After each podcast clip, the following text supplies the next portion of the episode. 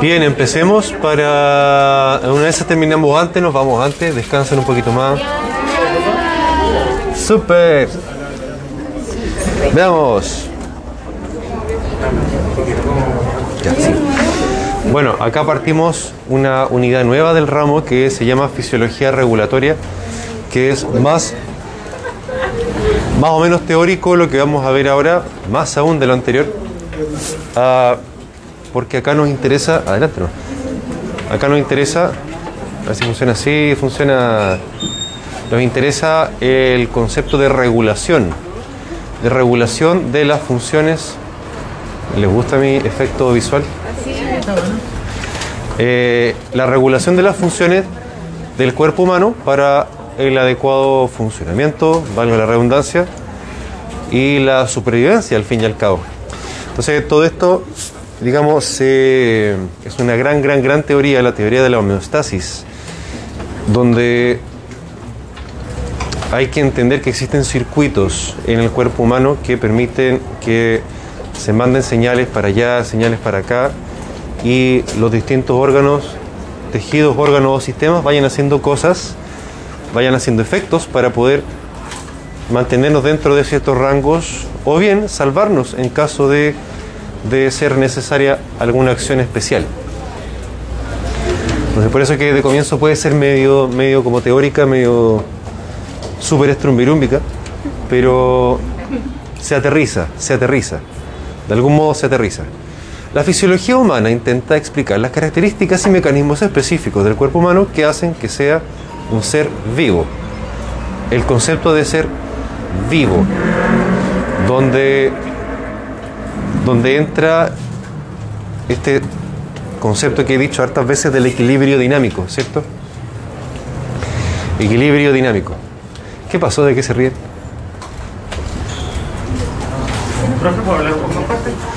Ya, sí. Por favor, díganmelo para saber que están, por último están tratando de escuchar. Mantenerse vivo es resultado de sistemas de control de alta complejidad, como se imaginarán. Pero la idea es hacerlo eh, sencillo al comienzo y la medida que vamos, vamos eh, adquiriendo más conocimiento de las distintas partes de cada sistema, vamos a ir viendo que se, se pone más compleja la cosa, pero más fácil también de entender. Abigail, ahora que la veo, el justificativo lo mandó a la a coordinación. ¿Se acuerda? ¿De un práctico? No, usted no, la otra. ¿Fue usted, sí? ¿Se acuerda que me dijo que había un justificativo que iba a mandar? Entonces, ¿pero por qué usted me dijo la... ¿Se acuerda? Yo no le dije nada. Ya, tranquila, entonces con mascarilla, con mascarilla sí, todos nos confundimos ya. Bueno, sigamos. Eh, esta teoría de la homeostasis, así como la teoría celular, ¿cierto? La teoría de la homeostasis. Nuestro cuerpo detecta, detecta variaciones, detecta desviaciones, envía señales para un determinado centro integrador, que es un órgano básicamente, o un conjunto de órganos, que deciden qué hacer con esa variación. Por ejemplo, nos imaginamos que eh, a todo esto la diapo está disponible en Canvas, igual que el apunte, así que si no se entiende mucho, tranquila, porque está. Eh, si no se entiende mucho la- la- las palabras, me refiero. Eh, la presión arterial. Cuando la presión arterial baja mucho o aumenta mucho, pasan cosas en el cuerpo, ¿cierto? O sea, lo tenemos súper integrado. Incluso hoy siento que se me subió la presión. Me siento. ¿Ah? No, no era, era un ejemplo, era un ejemplo cotidiano. Cuando uno dice siento que se me subió la presión al tiro, incluso uno hace cosas, ¿cierto? Conductualmente hay cambios. Uno se sienta, se toma el jugo de limón, supongamos, no sé si lo han, lo han escuchado. Entonces, en el fondo, el ser vivo hace cosas, consciente o inconscientemente, para mantenerse equilibrado, en este equilibrio dinámico, que nos permite estar vivos. Y entonces tenemos que ir aplicando ese concepto a los órganos, a los sistemas, al corazón, a los riñones, a los pulmones, al cerebro, etcétera, etcétera, etcétera. Este concepto de regulación y de circuitos. Aquí aparece otra palabra clave que es el concepto de medio interno. Eh, cuando Claude Bernard, que fue un fisiólogo francés del año 1800 y tanto, estableció esta teoría por primera vez, habló de un medio interno, una, eh, un líquido en el fondo que debe mantenerse en equilibrio para que las células pudiesen funcionar adecuadamente. En lo práctico, este medio interno es el líquido extracelular, en términos concretos. Y puse esta decoración de aviones y torres de control porque en el fondo eso es, eso es. Cuando un avión extraño eh, entra a territorio aéreo o un avión está volando demasiado alto y puede ser riesgoso para ese avión o está volando demasiado bajo y puede ser riesgoso para la ciudad, la torre de control le dice al piloto está perdiendo altitud, por favor vuelva a subir. Entonces el avión vuelve a subir a su altitud normal en la cual vuela mejor, de forma más segura para el piloto, los pasajeros y para todo el paisaje, ¿cierto?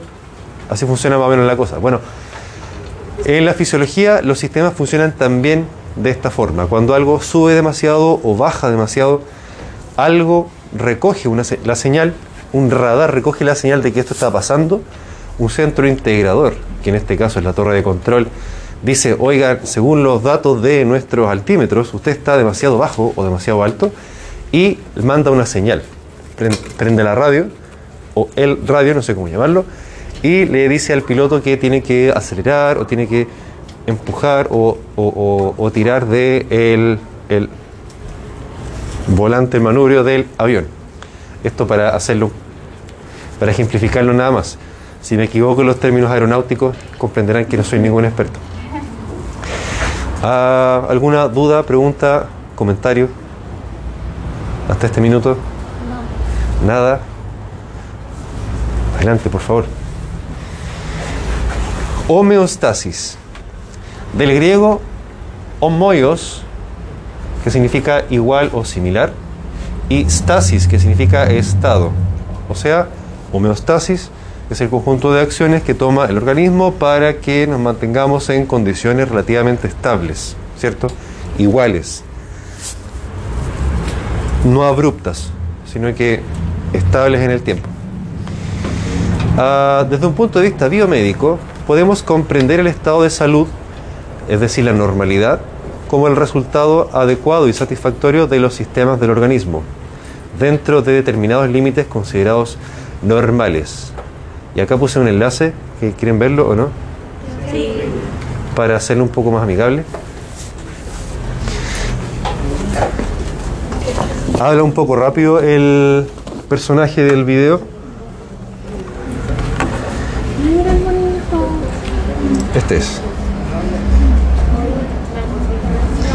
Así que lo voy a poner más. Un poco más lento, sí. Le puse subtítulos, ¿está bien? Está en velocidad 0.75 por si acaso, por eso de repente se queda como pegado, pero es porque el personaje habla bastante rápido. Finally, all those previous levels combine to form the highest level of organization, the body itself. Me and you and your dog, we're all glorious, complete organisms made from the precise organization of trillions of cells in nearly constant activity. This ability of all living systems to maintain stable internal conditions no matter what changes are occurring outside the body Mantener condiciones internas estables sin importar los cambios, ¿cierto?, que ocurran fuera del cuerpo. Eso dice ahí, ¿cierto?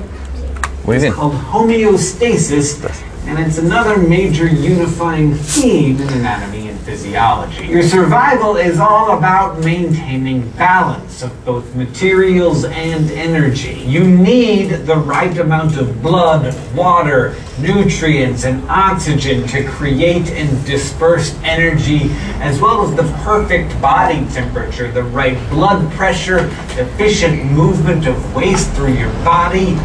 All that needs to stay balanced. And by your Equilibrado, ¿cierto? Equilibrio dinámico, como siempre digo. survival depending on it? I mean that everyone's ultimate cause of death is the extreme and irreversible loss of homeostasis. Sí o no, ¿cierto? Cuando nuestro cuerpo no es capaz de mantenerse en condiciones relativamente estables, es cuando o desarrollamos la enfermedad o sencillamente llegamos a ese punto de la muerte. Organ failure, hypothermia, suffocation, starvation, dehydration, they all lead to the same end by throwing off your internal balances that allow your body to keep processing energy. Take an extreme and sudden case.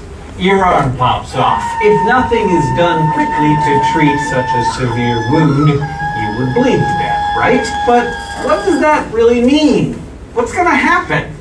How do I die? Well, that arterial wound, if left untreated, will cause a drastic drop in blood pressure that in turn will prevent the delivery of oxygen throughout the body. So, the real result of such an injury, the actual cause of death, is the loss of homeostasis. I mean, you can live a full and healthy life without an arm, but you can't live without blood pressure.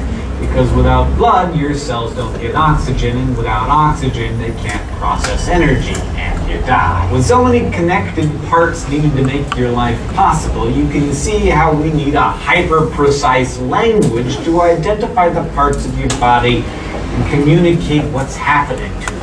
El sistema de señales, detección de los fenómenos que están ocurriendo, eh, la integración de aquello en un centro integrador y el envío de una señal para corregir, aumentar, disminuir, etc.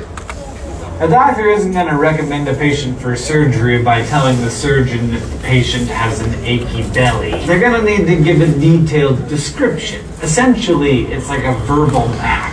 Por eso hay que aprenderse todas estas palabras raras, para cierto unificar el lenguaje, los conceptos que entendemos. Le doy la guatita, claro.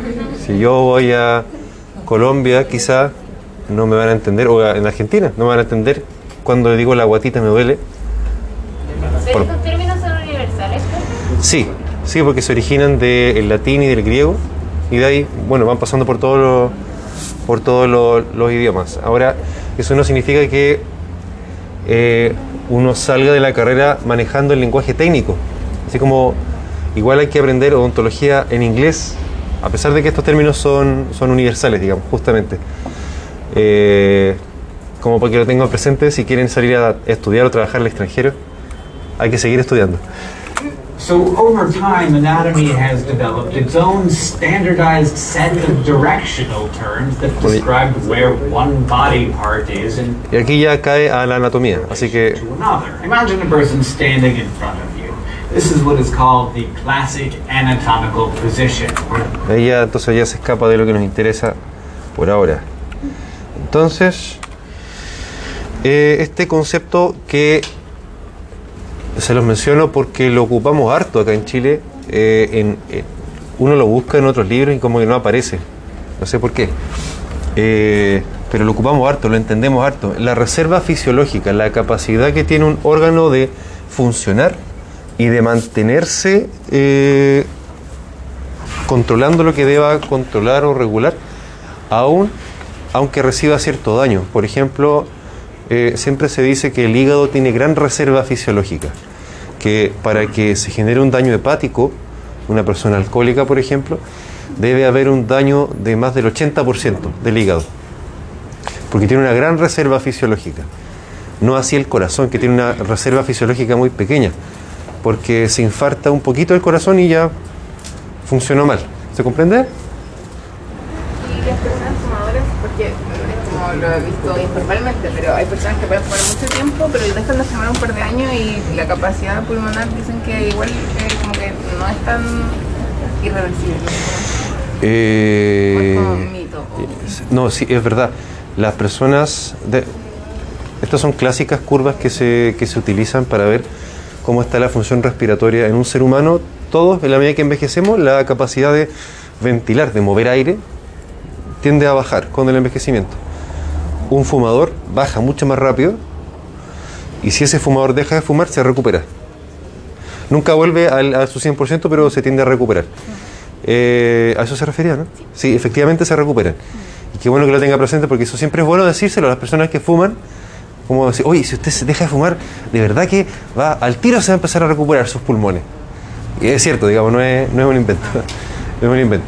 Por supuesto que esas son generalizaciones que uno hace porque necesariamente el conocimiento se obtiene del análisis estadístico de, la- de los fenómenos observables, pero son cosas buenas a saber, porque dentro de todo usted, eh, el día de mañana, odontólogo, ¿cierto? El paciente que fuma igual es un paciente que tiene más riesgo de todo, de enfermedad periodontal, eh, enfermedades infecciosas, cáncer, cáncer de cabeza y cuello, etcétera. Así que fue un buen paréntesis el que hicimos. Depende de cuánto tiempo esa persona haya fumado, porque si una persona ha fumado como 20 años Sí, y después deja de fumar ya sus pulmones o su cuerpo ya va a estar muy deteriorado. Sí, pero igual, igual lo que se observa es que tienden a, nunca vuelven al 100%, pero en vez de seguir cayendo, se aplana un poco más la curva. Esa es como la, la, la- la noción. Eh, bien, eso. Factores implicados en la homeostasis del medio interno. Básicamente, si se fijan acá, son los parámetros en los que uno se fija Imagínense ustedes pasando visita en un hospital, en una clínica, en la UCI, eh, como en Grey's Anatomy, como en Chicago Med, o en... ¿Cuál otro? Good Doctor también, o en ER. Si no la conocen, ER, vean esa serie. ¿Cuál? Código negro. En- esa no la conozco. Ya, Black Code también. Eh, son. Esto que va a aparecer acá son todas aquellas cosas que nos interesan en el fondo para, para que nuestro paciente se mantenga sano.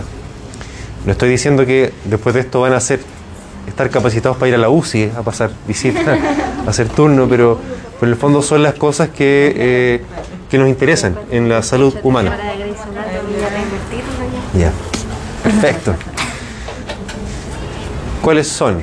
Son, bueno, el líquido extracelular, básicamente el medio que nos interesa que se mantenga estable con los mecanismos de homeostasis, ¿cierto?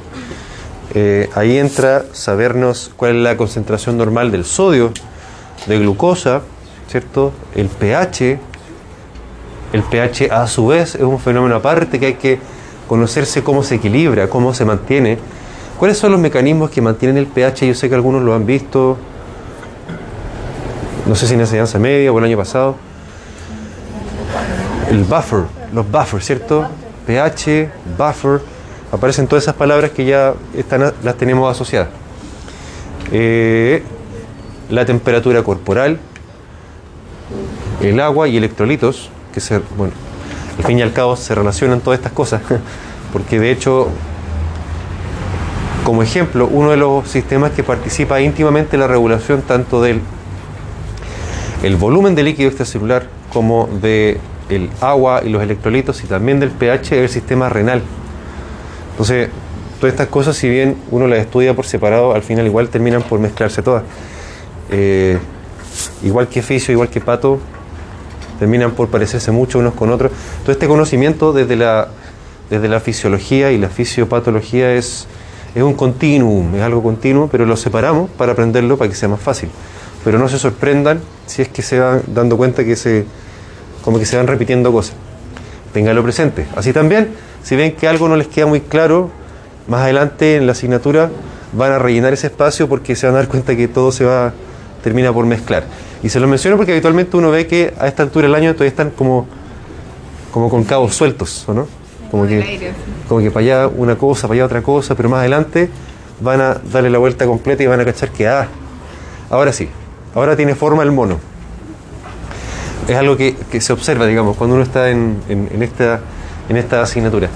Disponibilidad de nutrientes, oxígeno, enzimas y hormonas, remoción de desechos metabólicos. Un ejemplo sencillo. ¿Cuál es el órgano que participa en la remoción de desechos? Por, por excelencia. Los riñones, muy bien. Y hay otro también que remueve muy bien los pulmones, ¿cierto? Remueve desechos metabólicos, particularmente el dióxido de carbono, muy bien. La reproducción también y eso. El LEC, también lo dice el apunte, el LEC es el medio interno al cual se refería Claude Bernard y es el es como el, la materia misma que, se, que es regulada por todos los mecanismos que iremos mencionando a continuación. Eh, hay que decir, esa tabla, esa tabla indica los valores normales de glucosa en la sangre, de sodio, de oxígeno, de bicarbonato. Eh, son cosas bien preguntables. Vayan aprendiéndosela de a poco. De a poco. La tabla, la tabla está medio, está medio invisible, pero, pero por ejemplo, más, más adelante una pregunta típica podría ser cuál es la presión parcial normal de oxígeno en la sangre arterial. Por ahora puede verse como algo raro, pero más adelante... Sí, sí, tranquilidad. Podría preguntarle en el certamen cuál es la concentración normal de sodio en la sangre. 142. Sí, 145 aproximadamente. Pero nos va a preguntar por el medio o por los límites. Habitual, si, si en la pregunta... No, en la pregunta debería decir. Porque es una muy buena pregunta la que hizo Javier. Javiera. Me ha costado aprenderme algunos nombres más que otros. Eh, Javiera, Javiera, Javiera preguntó si las preguntas de los certámenes o los test, eh, uno pregunta por el valor o por los rangos. La verdad es que la pregunta debería decirlo, porque por lo demás, recordemos que siempre trabajamos con rangos, ¿cierto? Si hablamos de un equilibrio dinámico, de mantenernos en ciertos rangos, debemos, digamos, ser consecuentes con aquello. Eh, yo diría que el único de estos parámetros que es bastante, bastante más preciso y, que debe ser preciso por, las características que sus variaciones pueden llegar a provocar al cuerpo es el pH. El pH sí o sí eh, es, es lo que es. ¿Qué es cuánto? ¿Cuánto es lo normal? 7,4. Bien, 7,4. ¿Cierto? 7,4 es lo normal en el cuerpo humano. Eh, tarea de aplicación para que lo vayan pensando y lo vayan haciendo. Busquen exámenes que tengan ustedes o familiares suyos. ¿Alguien anda con algún examen? Revisen, ya, pero tranquila. Para que lo revisen, los vean y se vayan acostumbrando. Recuerden que ustedes van a ser los doctores, las doctoras. Entonces ustedes, como decía hace un rato, todos estos parámetros nos interesa tenerlos en conocimiento y en entendimiento para que nuestros pacientes finalmente estén bien, ¿cierto? Entonces vayan acostumbrándose a, a sentirse cómodos con un examen en la mano y decir, ah, este examen es tan bueno, no, este examen es tan malo. ¿Por qué es tan malo? ¿Por qué se los pidieron? Ahí les puse también por qué les pidieron ese examen a ese paciente, a usted, a su papá, a su mamá, etcétera. Oye, hace rato que se están riendo, cuenten la talla. ¿Cuál es la talla? No, no. Hace rato que lo, Después le digo la talla. lo escucho. Después le No es... no hay que me dijo la cuestión del examen. No, pero una cosa que se me había, se me había ocurrido, ¿no? Dígame. En la calendarización, eh, los prácticos de fisiología tenemos dos veces a la semana.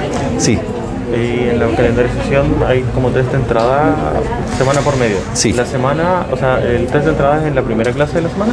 En ¿O la clase anterior clase? preguntaron lo mismo y les dije que se pusieran de acuerdo entre ustedes como curso que les convenía más. Voy a, voy a poner un, un foro en Canvas para que empecemos a conversarlo y lo decidamos entre todos. Ya. ¿Ya? Ah, profesor. Que sea lo que más les conviene. Eh, también yo tenía una duda sobre lo- los porcentajes del EG y el LIG. Eh, ¿Cómo lo vamos a usar en este? Tengo que mandarles un, el, cuál va a ser el, el consenso. Ah, ya. El consenso para, la- para las preguntas. ¿Por el Canvas? Sí, sí, por, Ah, ya. todo por Canvas o por correo. Gracias, profe. Dígame, dígame. Ya, entonces, por ejemplo, a ver cómo están sus exámenes. Vale, mire. Mire, rango normal, 13, 150, 4, 6. ¿De qué cosa de la vitamina D? No, la ferritina. Eh, ¿Y por qué? Eh, que tengo anemia. Pero está con, está, si está con anemia. ¿Cuánto, qué tan severa es su anemia? No sé, es que me lo hice el examen y nunca me recuerdo la. Son del año pasado, como de noviembre. De octubre. Y está, pero en, en el límite. Muy, muy, muy pegado al límite. Eh, Rodrigo Jara, este fue la U conmigo. ¿Sí? Sí. Rodrigo Jara, vitamina B12 está bien, ferritina baja, le pidió, ya TSH, algún otro Otro parámetro de fierro, glucosa. No.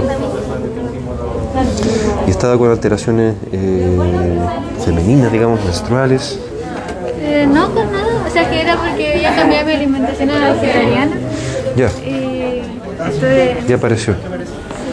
Eh, no, no es muy categórica de nada que esté solamente la ferritina baja. O sea, si es por alteraciones de metabolismo del fierro, hay que ver más cosas. Entonces, tengo que ir. Si estuviese alta, sí es un poco más indicativa de ciertas cosas. Dígame, dígame. Así que, Está todo malo. ¿Todo malo? porque está todo malo? No, pero mira el colesterol. Ya, pero no es tanto. Pero sí. Nada que no se pueda La parte corregir. hormonal también está toda. O sea, hormonal como. Aparte que el colesterol-. El colesterol alto, o sea, el colesterol puede estar alto por el HDL, que es el colesterol bueno. Entonces, diga, diga. Tenemos una duda, lo que pasa es que, por ejemplo, aquí en este, en este examen dice que el calcio en normal es de 8.6 a 10.3 y aquí aparece calcio. ¿Cuál es la diferencia? El- de ese con el otro. La unidad de medida. Milimoles por litro y miligramos por decilitro. Ay, está Sí, la sí. No vi eso. Esto, esta es la unidad de medida que está en el, el, el Guyton, que es el típico libro de fisiología médica de todo el mundo. El Guyton, Aquí lo tengo.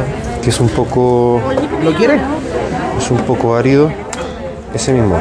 Es el clásico. Clásico. Yo diría que es el libro del cual la mayor parte del mundo estudia fisiología, o por lo menos acá en Chile. Menos acá en ¿Qué Chile. referencia? Es mejor. Sí. Eh, sí. Ya. Avancemos. Bien, acá una, acla- una aclaración. Siempre, siempre. ¿Ustedes se acuerdan que. Néstor? ¿Qué pasó? ¿Qué sucedió? ¿Qué sucedió?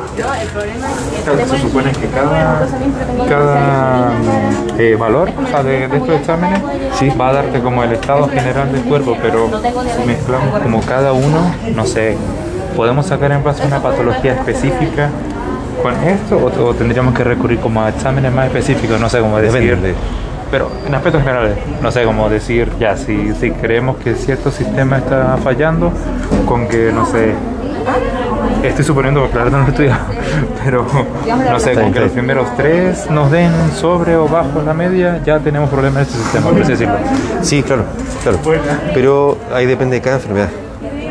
Porque cada enfermedad se. Claro, y, igual de cada como lo que de antecedente, por así decirlo, de todos los... Sí, exacto, exacto, porque, porque efectivamente hay enfermedades que se diagnosticarán ah, desde los exámenes de sangre, por ejemplo.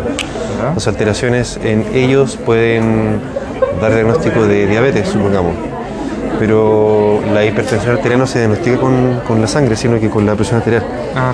Entonces depende, depende de la enfermedad. Y así también cada uno tendrá sus criterios de, de- de diagnóstico, su rango, etc. Por lo general, entonces, esto hablamos solo como por temas de homeostasis, ¿o no? Sí. Todos, ¿o no? Sí, sí. O sea, supongamos usted tiene un paciente que quiere operar, ¿Ya? quiere meterlo a cuello en el día de mañana y le pedí estos exámenes y dice, ah, está todo bueno, ah, perfecto. El paciente está normal, está en condiciones estables, se puede operar sin riesgo. Se clasifica como, ¿le suena la clasificación ASA? ASA. ASA de pacientes quirúrgicos. Si Creo no que la- lo escuché una vez. Si no la conoce, la va a conocer porque se la va a tener que estudiar en cirugía el próximo año. No se preocupe. Ah, la está confundiendo con el líquido. El líquido es lo de... ¿A qué hora vamos a salir? ¿Vamos a salir a las 5 ¿viste? Eh, sí, sí, ¿por qué? No, le preguntaba. Ya. Ya, trato de fisiología. Gracias, bro. Entonces, cuando... ¿Ah? ¿Qué pasó?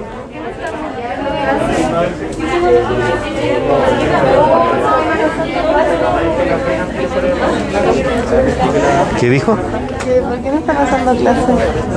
Porque estaban preguntándome cosas. Pero, y si, pero si las preguntas las hacen como más fuerte para que le explique todo. Cierto, Porque como que yo me, me desconecto demasiado de su clase cuando hace eso. ya, ya. Eh, bueno, en este caso que, eh, eran exámenes que me estaban mostrando, entonces Ah, tuve que ir para allá. Bueno, recuerdan, dígame. En papel. En papel, sí. ¿Recuerdan, ¿Recuerdan el sistema nervioso? ¿Cómo se separaba? Central y periférico. Central y periférico. Ya, eh, a grandes rasgos. La profe Calvacho igual les va, les va a preguntar eso, porque, por ejemplo, les va a pasar, profe Calvacho, segundo semestre, fisiología oral. Eh, van a pasar alguna alteración de alguna, en alguna enfermedad odontoestomatológica y les va a preguntar dónde está la alteración del nervio, a nivel central o a nivel periférico. Entonces, a nivel central se refiere al origen anatómico, al origen real, real, de un nervio craneal, por ejemplo, o a nivel periférico, la rama, la rama del nervio facial, supongamos, o el nervio lingual, etcétera, etcétera. Eh, acá pasa algo parecido. Acá hablamos de el nivel central, corazón y pulmones, y el nivel periférico, los tejidos, ahí abajo. Entonces, por ejemplo, uno podría pensar en una hipoxia central o periférica. ¿Se comprende? Una hipoxia central. ¿Qué es la hipoxia primero que todo? Muy bien, falta de oxígeno, pero podríamos clasificarlas en hipoxias de tipo central, aquellas donde hay una alteración acá arriba, se fijan, bomba cardíaca y o pulmones, o una hipoxia de tipo periférica, donde acá abajo hubo algún problema, por ejemplo, un tejido isquémico. Un tejido isquémico sería una hipoxia central o periférica. Muy bien. ¿Ubican las cardiopatías congénitas? Sí. Perdón. Eh, en aquellas hay problemas anatómicos y por ende también funcionales del corazón, ¿cierto? Sí. Y en ese caso, bueno, hay cardiopatías congénitas que se llaman hipóxicas y no hipóxicas. Eh, las cardiopatías congénitas dan una hipoxia central o periférica. Muy bien, porque ahí está la alteración, ¿cierto? En el corazón, corazón o pulmones. Si yo estoy en el paseo Mechón y me paso de copas y me caigo al lago y me encuentra y me caigo a un lago y me encuentran al día siguiente a azul y, y frío. ¿Qué tipo de hipoxia sufrí? Porque Periférica. periférica por el frío, vasoconstricción de los tejidos. Eso, muy bien. ¿Se comprende? Porque nos permite ordenarnos, digamos, en dónde está la alteración y más encima el próximo año en semiología general también lo... Sí, eso no lo dije, pero usted muy bien lo señaló. ¿Qué pasa si me ahogué primero? Me encontraron vivo, me encontraron vivo, pero azul, cianótico. La- sí, periférico, muy bien. Pero si la persona se muere, es central. Habría sido, claro, central. Porque lo central. primero que se el. Bueno, asumimos, porque la verdad es que está muerto el sujeto, así que no. Está hipóxico igual, pero no está vivo. Está hipóxico, pero está ¿Sería muerto. Ambas. Ambas. Todo, Ambas. todo. Es que no, es que no, no le falta no le falta oxígeno porque está muerto. Entonces no, no, tiene déficit de oxígeno. Está muerto nomás. Es otro el, el metabolismo. No hay metabolismo. Sí. ¿Podría explicar de nuevo la diferencia de periférica y la central es que no la entiendo Sí. En, acá en lo que es cardiocirculatorio, homeostasis, fisiología, digamos, general, central significa pulmones y corazón. En tanto que periférico sería todo lo demás, tejidos, podría ser a nivel digestivo también, la piel, etcétera. Sí, absolutamente. Julián nos pasa piola su risa. Se la, se la conocemos, se la conocemos ya, su risa, sí. Está molestando mucho, ¿no? Para decirles que se separen. No. ¿No? ¿Lo echamos? Ya, última oportunidad, última oportunidad. O cuentan la talla, sencillamente. Ya, entonces, escríbala. Escríbala o, o salen y se ríen. Así, pero... No, porque van a entrar y se van a matar de la risa en la entrada. Ya, sigamos entonces. Dígame. Habíamos dicho que, por ejemplo, el sistema nervioso está dividido de central y periférico, y este sería sistema cardiocirculatorio. Eh, no. O algo así, es que no entiendo No, es que- que estamos dividiendo. el, el- todo el sistema. todo. El circulatorio, el circulatorio, el circulatorio es el que más nos interesa porque eh, es el que más va a sufrir cambios que hagan que cambie el LEC, que era el medio interno. Pero al final acá entre periférico y central estamos dividiendo todo el organismo. Todo lo demás, claro, todo lo demás. Con el sistema circulatorio del centro, al fin y al cabo, pero es todo lo demás lo que se separa. Muy bien, muy bien. Eh, eso era el monito del periférico. Y a nivel microcirculatorio, gracias a la delgada pared de capilares, ocurre. Ya. Gracias por recordarme. Ahora aquí aparece lo primero que tenemos que ir viendo en la medida que profundizamos. ¿Qué es eso? El pH. Están cansados parece, ¿no? Seguimos. ¿Qué significa la P? ¿Cómo? ¿Qué, qué significa la P? De pH. Por favor, no. Potencial. Potencial. Potencial de hidrógeno. Eh, ¿Por qué motivo? Ya, pues. Ya, hombre. ¿Por qué motivo se calcula el potencial de hidrógeno y no se utiliza la concentración de hidrógeno directamente a nivel del análisis con los pacientes, etcétera? ¿Por qué? ¿Qué pasaba con los números? Son más complejos. Sí, son bastante más complejos, perdón.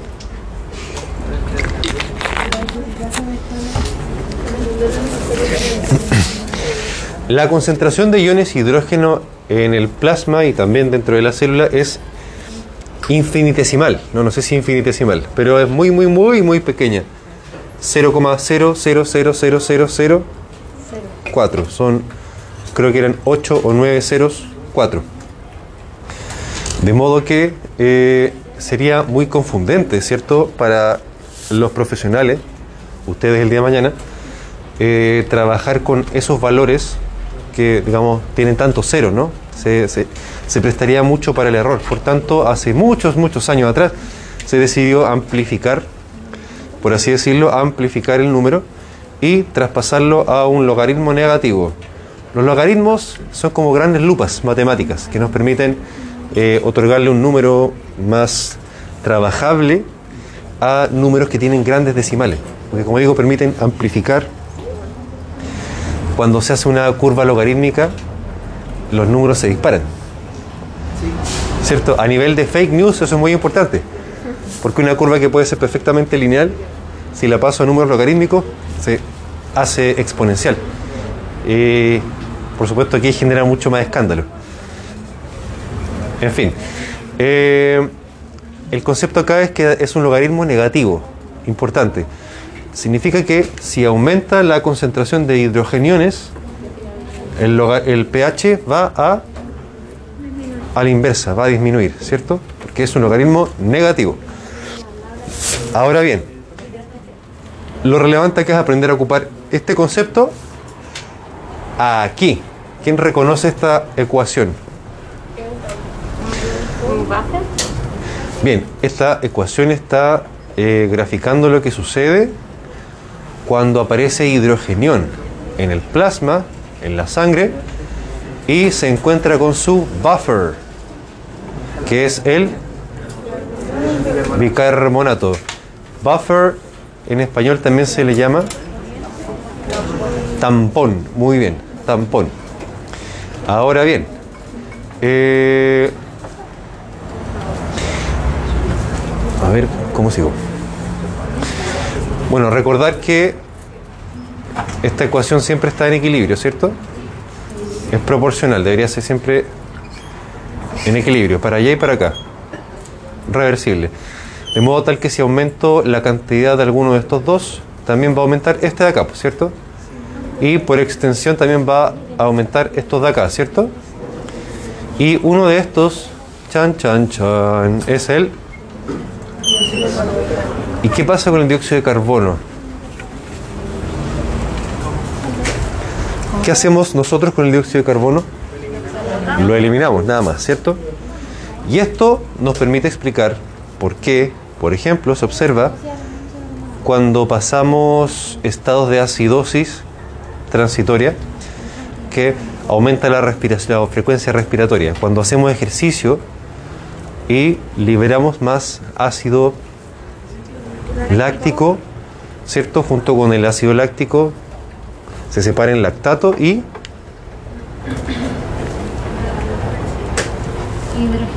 un hidrogenio, ¿cierto? Sí. Por tanto, aumenta la concentración de hidrogeniones en el plasma y eso significa que el pH el pH disminuye, ¿cierto? Baja. Baja el pH, se vuelve más ácido, eso se llama acidosis y lo contrario se llamaba alcalosis, muy bien. Resulta que si aumento entonces la concentración de hidrogeniones, voy a agarrar más bicarbonato, ¿cierto? Se va a tamponar. A todo esto, esta es la primera barrera para la protección del pH en la sangre. El buffer sanguíneo, ¿cierto? El bicarbonato. No es la única. Están las proteínas y más cosas, pero, pero para efectos de hacerlo más fácil, el bicarbonato, el primero. Eh, si aumento esto, aumenta entonces también en la sangre el ácido carbónico, el cual se disocia gracias a la acción de una enzima, que es la anidrasa carbónica, en agua y dióxido de carbono, que es eliminado por la vía respiratoria, además de afortunadamente ser un gas altamente volátil, por tanto desaparece. Lo eliminamos con bastante facilidad. Eh, ¿Y qué? ¿Queda claro? ¿Alguien podría explicarme qué sucede si eh, menciono, les pongo en el certamen, supongamos, eh, conforme disminuye el pH sanguíneo, la frecuencia respiratoria aumenta, ¿verdadero o falso?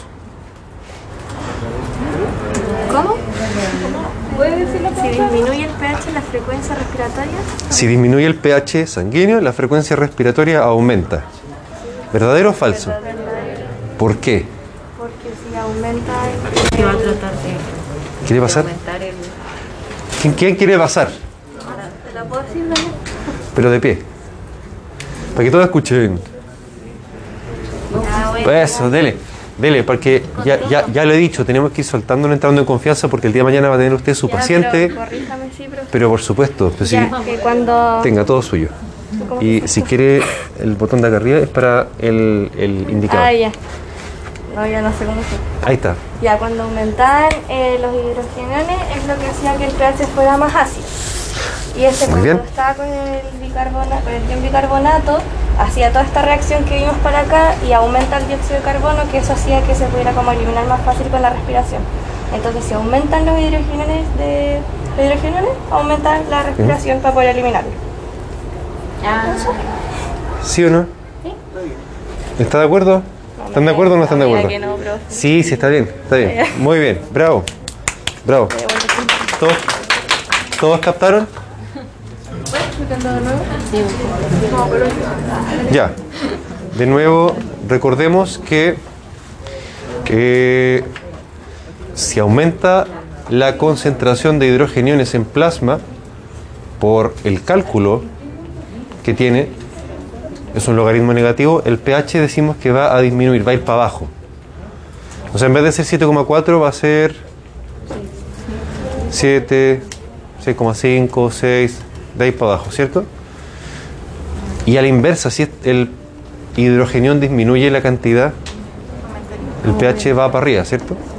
Nos ponemos más al, base o alcalino, se dice alcalosis, alcalosis. Ya, entonces, la posible pregunta de certamen sería, ¿qué sucede si aumenta esto? Como por ejemplo durante el ejercicio, si aumenta la cantidad de hidrogeniones, o bien que disminuye el pH, porque significa lo mismo, ¿cierto? ¿Qué sucedería? Aumentaría acá el paso transitorio, ¿cierto? Y acá ácido carbónico ¿Y, y por, por qué surgió el ácido carbónico? por Ah, porque se une HCO3. con el tampón. Exactamente, con el bicarbonato, con el hidrogenión. Y si usted se fija, H más H, H2. CO3, CO3, perfecto. Balanceado. Y eh, esto pasa para acá y por efecto de una enzima, las enzimas aceleran eh, las, las reacciones que normalmente igual pasarían, pero se demorarían mucho tiempo, ¿cierto? O sea, si no tuviésemos la enzima, eh, nos moriríamos, no alcanzaríamos a hacer esta reacción. Pero la tenemos, tenemos la anhidrasa carbónica que nos ayuda a sobrevivir y sacar el dióxido de carbono, poder eliminarlo y eh, eso. y no morimos, digan. Profe, y por ejemplo, ¿por qué razón aumentaría el Porque, por ejemplo, si disminuye la- los hidrogeniones, como puede pasar cuando uno sufre vómitos o diarrea muy profusos, se pierden profusos intensos, intensos y frecuentes. Si uno tiene muchos vómitos, también podría perder mucho ácido, ácido clorhídrico del estómago. Y en ese caso, ¿qué pasaría con la frecuencia respiratoria? ¿Qué pasaría con la frecuencia respiratoria si uno tiene muchos vómitos y pierde mucho ácido? ¿Por qué? Para retener, eh, así, así le llamamos, para retener, no perder dióxido de carbono y aumentar esto, ¿cierto? El ácido El ácido carbónico y así también se mantiene en los hidrogenados. que no es que sean malos, ¿cierto? No es que tengan que desaparecer. Es solo que deben estar regulados finamente dentro de ciertos rangos, que son, que es, ¿cuánto? El rango del... 7,35 y 7,40. Muy bien, por tanto, no puede ni faltar ni puede sobrar. Por eso si uno está alcalótico, porque perdió mucho ácido, por ejemplo, por, por vómitos muy abundantes, la frecuencia respiratoria va a tender a disminuir para poder ¿Regular retener. la? Exactamente. ¿Profe? Más bien dicho, regular la, la vacidez. La base de La. La baja de La, acidez. eso mismo. La alcalosis. La- Diga, sí. Es una muy buena pregunta. ¿Qué pasó? Ah, que la frecuencia respiratoria, el cambio, ¿es como notorio o es como? No, es notorio, sí. Sí, sí. Uno respira más lento, no cuando nada Que no me fijo. sí. ¿Como fatiga? ¿Cómo sabe el cuerpo que cambió el pH? Porque tenemos unos grupos celulares específicos que son los... Muy bien. ¿Que se ubican dónde? En todas partes, sí. Sí. Carotidio fundamental. Pero en todas partes, sí. En los músculos, en las carotidas. En las carotidas, pero en todas partes igual. En los músculos también hay quimioreceptores. Eh, investigamos en central y periférica. Sí, por eso. Los centrales serían eh, carótidos también a nivel cerebral y también en los músculos. Hay... Sí, sí, pues sí, sí, dígame. O sea, si es que aumenta o sube la, la cantidad de. ¿Cómo era? Como cantidad de oxígeno, de qué pasa. No, pues de hidrogeniones. Sí, pero ¿qué, qué tiene que, que suba o que aumente o baje? Eh, que no, no puede subir ni bajar mucho. Y si pasa eso, ¿qué, qué Si pasa, pasa como en consecuencia? ¿Qué pasa, ¿Qué pasa si el pH se altera? ¿Qué puede llegar a pasar? Nos morimos, pero ¿cómo? Eh, pero en general, si, si el pH sigue, sigue, sigue, sigue bajando, sigue, sigue, sigue subiendo, ¿qué nos va a pasar? Se genera un medio ácido para las células, se pueden desnaturalizar. Y eso sí, muy bien. Nos denaturalizamos, degradamos proteínas y nos morimos. Entonces, Pero por eso... ¿cómo, cómo, que, ¿Cómo el hecho de la, de la respiración, eso lleva a eso? Por eso. po. Porque si yo tengo exceso de esto o falta de, puedo regularlo a través de la respiración. Por el dióxido de carbono. Ya sea que lo elimine más rápido o lo retenga. Para que por la ecuación cambie también los hidrogeniones. Diga, diga. ¿Sí o no?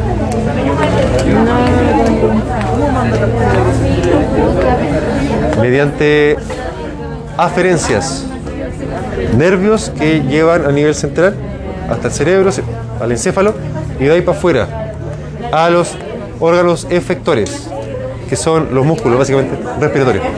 Lo que pasa entonces con la intoxicación de dióxido de carbono es la desnaturalización. Por eso no se muere. Qué desagradable. ¿Intoxicación por dióxido de carbono? No, usted no. Eh, lo que puede pasar es, dijo. Eh. Sí, claro. Pero ¿eso, eso es lo que pasa con la intoxicación o pasa como Por dióxido. es un proceso distinto? ¿Por dióxido de carbono o por monóxido?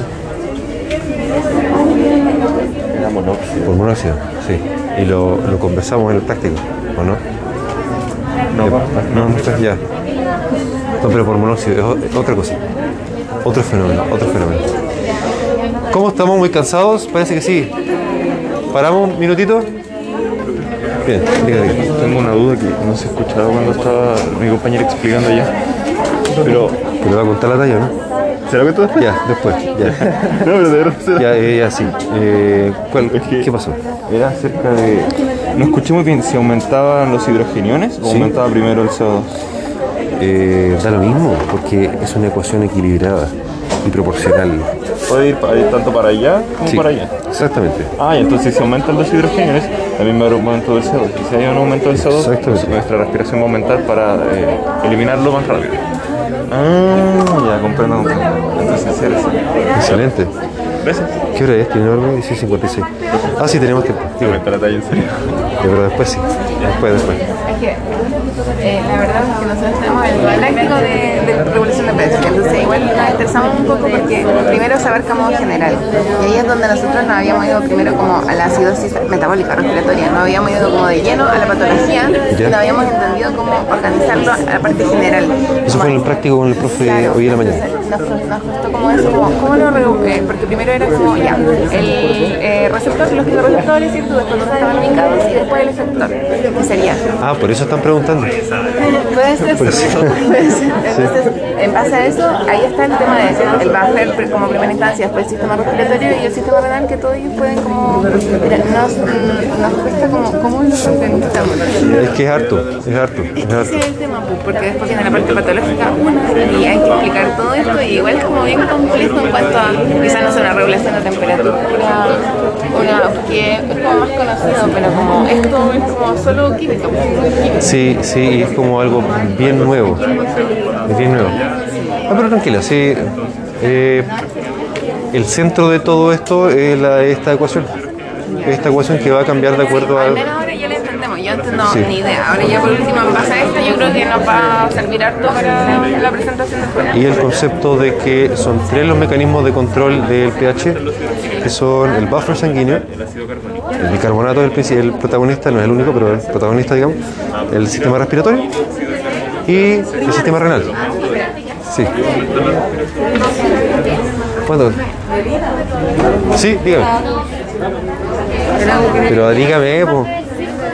Dígame, po. Hay algo, del- hay algo sobre el práctico. Que yo tuvimos esto y era sobre esto y no cachábamos ni una. Ya. Y Y nos preguntaban sobre los receptores centrointegrador y efector del pH. receptores centrointegradores, sí, ya. Los, receptores son los los receptores, sí. Y los, sí, sí, por supuesto. bueno. Y los integradores, El centro integrador no es la enzima anidrasa carbónica. no, no, no, no, no hay que ver. Tronco, el tronco, El tronco cefálico. sí, sí. Es el que hace que lo. O sea, pero vayan un poco más allá. Dentro del tronco cefálico, ¿cuáles son los centros que hacen que la respiración finalmente aumente o disminuya? ¿Cierto?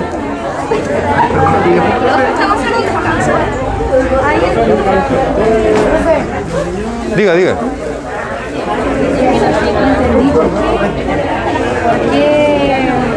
¿Por qué por poquito la frecuencia respiratoria va a disminuir?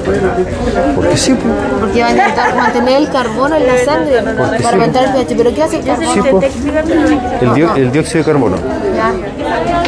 Si usted retiene eso, ¿qué pasa con este paso? Sí. ¿Si usted por qué? ¿Quiere que lo detenga? A ver, déjeme ver el... Ya sí, voy a... Vamos. Hacer mención a el, el siguiente concepto. Eh, esta es la parte, esta es la parte un poco más organizacional del sistema eh, del ser humano. Los sistemas de control, básicamente los mecanismos a través de los cuales, a partir de los cuales se genera control de las distintas funciones del organismo. Eh, en todo momento, en estos sistemas de control, que es finalmente lo que plantea la teoría de la homeostasis, hay un sensor o receptor, ¿cierto?, que detecta algún cambio. El caso del pH eran los... Quimioreceptores. Muy bien. Eh, el caso de la presión arterial, varo, varoreceptores, muy bien. En el caso de los receptores de los músculos que detectan mecanoreceptores, propioceptores también, los cambios de la posición que están en las rodillas, los codos, etc. Muy bien. Entonces, básicamente tejidos u órganos especializados para eh, activarse cuando hay un cambio, cambio del pH, cambio en la concentración de dióxido de carbono o de oxígeno, cambio en la glicemia, por ejemplo. ¿Cuál sería el receptor en el caso de la glucosa en la sangre? ¿Ah? Sí, pero ¿de, de dónde? Muy bien, del páncreas.